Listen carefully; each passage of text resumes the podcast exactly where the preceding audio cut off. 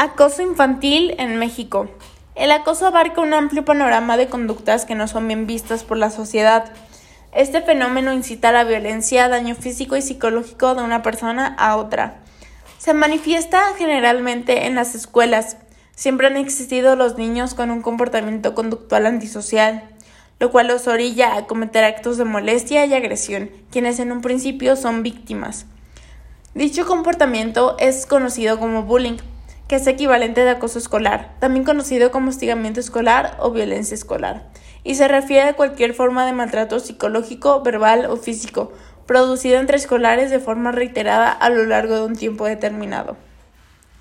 El acoso se define como una conducta no deseada que atenta contra la dignidad de la persona, creando un entorno intimidatorio, humillante o ofensivo por razones de etnia, religión, convicciones, discapacidades, edad u orientación sexual.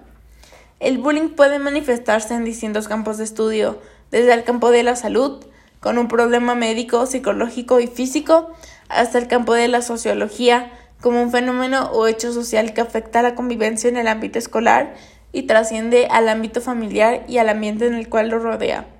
Uno de los casos más comunes y duros de soportar es el acoso físico, ya que este no solo llega hasta cierto límite, sino que lo sobrepasa. El acoso, es, el acoso físico es la forma más obvia del bullying y tiene lugar cuando una persona sufre daños físicos al ser mordida, pegada, pateada, golpeada, arañada, escupida, sanquillada o por tirar el pelo. Por otro lado, se encuentra el verbal, el cual es a través de palabras hirientes hacia la víctima, ya sea de su físico o vestimenta.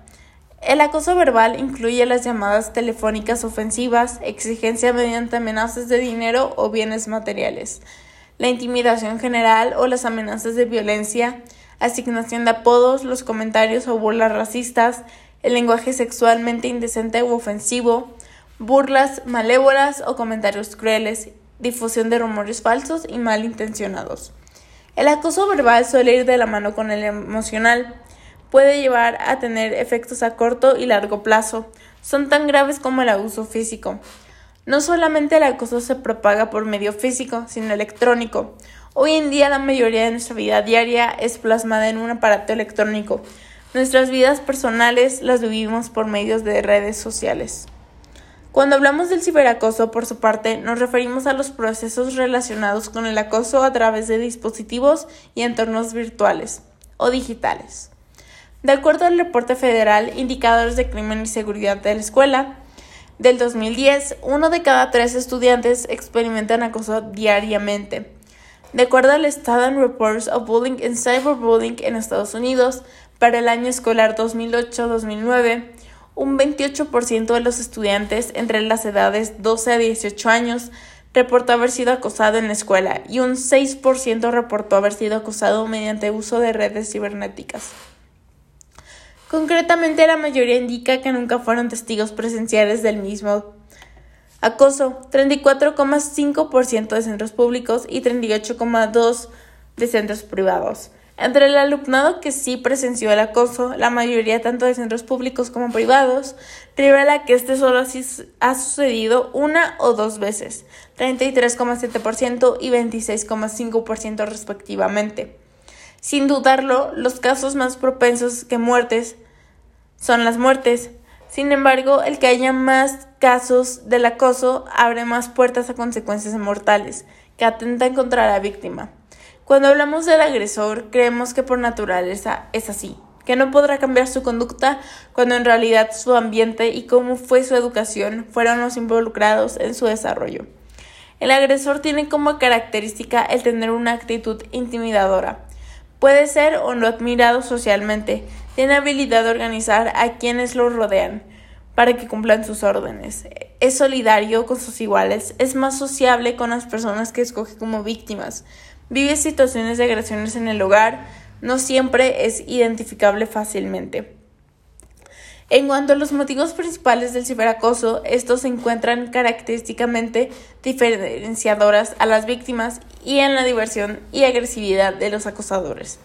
Concretamente, ambos colectivos tienen en cuenta características físicas de la víctima, peso, gafas, etc. 38,9% en el caso de agresores hombres y 30,2% en el caso de mujeres. O simplemente el haber querer hecho una broma, 48,1% hombres y 43,7% mujeres. Cabe destacar que un porcentaje importante de los hombres, 31,5%, también indicó haber sido ciberagredido a sus compañeros debido a la orientación sexual de estos. Los modelos familiares tienden a ser un factor de riesgo para la conducta del agresor, lo cual lo lleva a desencadenar conductas agresivas hacia sus alrededores. Si analizamos el contexto familiar que actúan como factores de riesgo, pueden desencadenar conductas agresivas, familias destructuradas, muchas veces con problemas de drogas, alcohol, pobreza, conflictos de pareja, problemas de delincuencia, bajo nivel educativo y económico, entre muchos otros más. Por otro lado, se encuentra el acosado, lo cual viene siendo la víctima. Este se divide en dos tipos, pasivo y provocador cada uno manifestado de distintas conductas hacia su agresor. Uno de ellos es el acusado pasivo, el cual demuestra una conducta vulnerable, es temeroso y no tiene vínculos fuertes con sus compañeros. Se abstiene al aislamiento. Tiene pocas defensas, es sumiso, es muy vulnerable y sus habilidades comunicacionales son limitadas. Se aísla, desarrolla sentimientos de temor hacia sus victimarios y el contexto educativo no tiene pertenencia a ningún grupo y no ha desarrollado vínculos fuertes de amistad con sus compañeros o compañeras. En cambio, el acusado provocador demuestra una actitud contraria al pasivo. El provocador sigue siendo la víctima del agresor, sin embargo, se comporta de una manera molesta. En algunas veces su intención no es provocar, sino es una reacción a cómo debe responder es diferente al acosador o acosadora víctima. Se comporta de forma molesta, inmadura o inapropiada. En algunos casos no tiene la intención de provocar, sino que ha entendido cómo debe comportarse. En otros casos se propone irritar a los demás deliberadamente. En cuanto a las consecuencias del acoso, se manifiestan en distintas áreas y maneras, pero siempre llegan a dañar a la víctima causándoles problemas a largo y corto plazo ya sean físicas o psicológicas.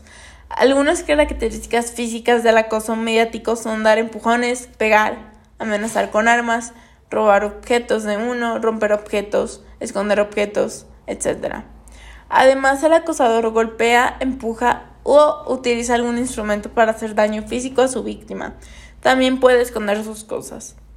Como consecuencia psicológica puede llegar a afectar la autoestima de la víctima, su conducta o su apariencia física.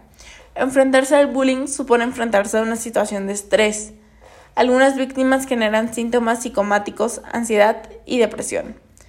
En algunos casos también puede desencadenar reacciones agresivas y en casos externos ideas o intentos de suicidio, lo que puede originar que el menor lleve esto a cada ámbito en el cual se encuentre, teniendo estrés, ansiedad, depresión, insomnio, cansancio falta de concentración, sentimiento de culpa, afectación de imagen de sí mismo, en sí baja autoestima.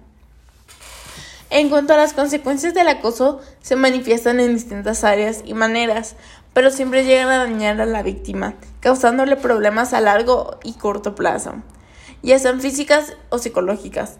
Algunas características físicas del acoso mediático son dar empujones, pegar, amenazar con armas, robar objetos de uno, romper objetos, esconder objetos, etc. Además, el acosador golpea, empuja o utiliza algún instrumento para hacer daño físico a su víctima. Ante la sociedad, el acosado muestra repudio a su alrededor, generando cierto temor que todas las personas ejerzan fuerza o poder sobre él, lo cual causa la pérdida de confianza de uno mismo y aislamiento pudiendo producir en un futuro dificultades para establecer relaciones sociales, miedo o rechazo, ir a la escuela, produciéndose una disminución al rendimiento y una mayor probabilidad de fracaso escolar. Este, esto, causa esto es a causa de hostigador.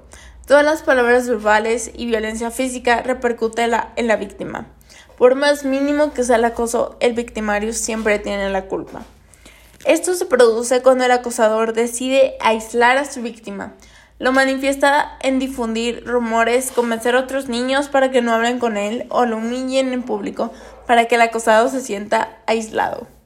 Como el hostigador usa el aislamiento en contra de su víctima, este tiene el sentimiento de que todo el mundo está en contra de él y que no pueden encontrar ayuda para salir de la situación. Como consecuencias psicológicas puede llegar a afectar su autoestima, conducta y apariencia física. Enfrentarse al bullying supone enfrentarse a una situación de estrés. Hay distintas maneras de cómo presentarlo. Sin embargo, cualquier situación afecta a la persona en distintos ámbitos. Algunas de las alarmas para detectar el acoso tanto los padres como en general son cambio de conducta drásticamente en el niño o adolescente, pocas ganas o ninguna de ir a clase, tampoco de ver a sus amigos o salir de casa. Sufre el síndrome del domingo, esto es un malestar general todos los días. Tiene golpes o moretones por todo el cuerpo sin motivo aparente. Se muestra irritable y nervioso con una tristeza injustificada. Pierde sus cosas como el dinero durante el recreo. En el lugar de los maestros hay diferentes pautas para detectar el acoso escolar. Es importante dar un seguimiento a los indicadores que se pueden presentar durante el acoso, no solo asuntos disciplinarios y académicos, sino prioritarios a la salud y bienestar del alumno. Algunas de estas pautas para detectarlo son Aumento de abstenismo escolar. El alumno o víctima empieza a faltar en repetidas ocasiones a la clase. O los padres empiezan a contar que es muy frecuente que el alumno diga que no quiere ir.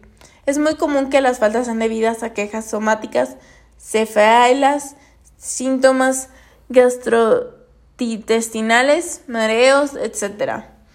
Descenso de rendimiento escolar. Es muy normal que empiece a disminuir las notas o incluso que el alumno con muy buenas calificaciones comience a suspender.